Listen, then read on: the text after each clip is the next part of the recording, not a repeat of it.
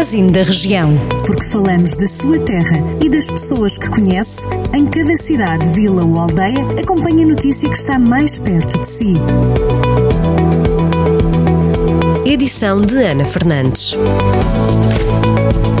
novo presidente da Câmara de Mortágua, Ricardo Pardal, que tomou posse na passada sexta-feira, no dia 15 de outubro, em declarações ao Jornal do Centro, admitiu o grande desafio que vai ser liderar o município. Ricardo Pardal elege o tema do tratamento das águas como uma das prioridades a concretizar.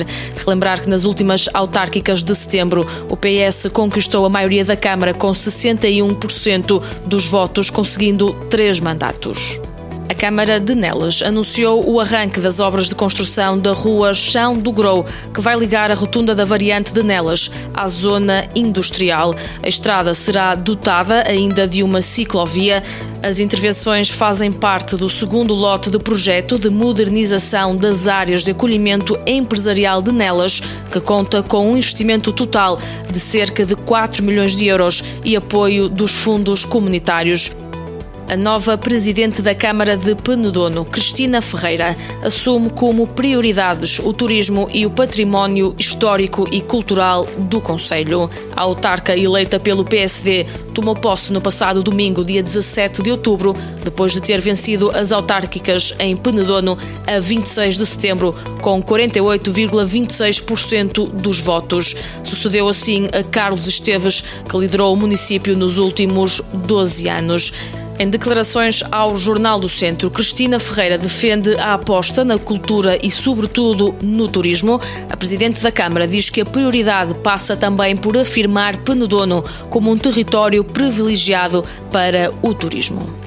A Escola Secundária de Rezende acolheu uma reunião transnacional de coordenadores de um projeto de Erasmus, uma iniciativa que conta com a participação de escolas de França, Croácia e Turquia. Esta iniciativa tem como objetivo melhorar a literacia digital dos participantes e reforçar as competências dos alunos utilizando diferentes ferramentas da internet. O município do Sátão vai inaugurar no próximo domingo, dia 24 de outubro, pelas 3 da tarde, o Parque Ambiental da Alameda, que vai ser também uma homenagem a Eduarda Encarnação Rodrigues. Segundo a autarquia, a infraestrutura localizada na zona central da Vila de Sátão foi construída com o objetivo de proteger o ambiente e promover a eficiência de recursos.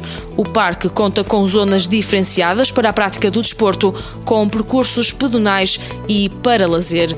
Estas e outras notícias que pode ler na íntegra em jornaldocentro.pt.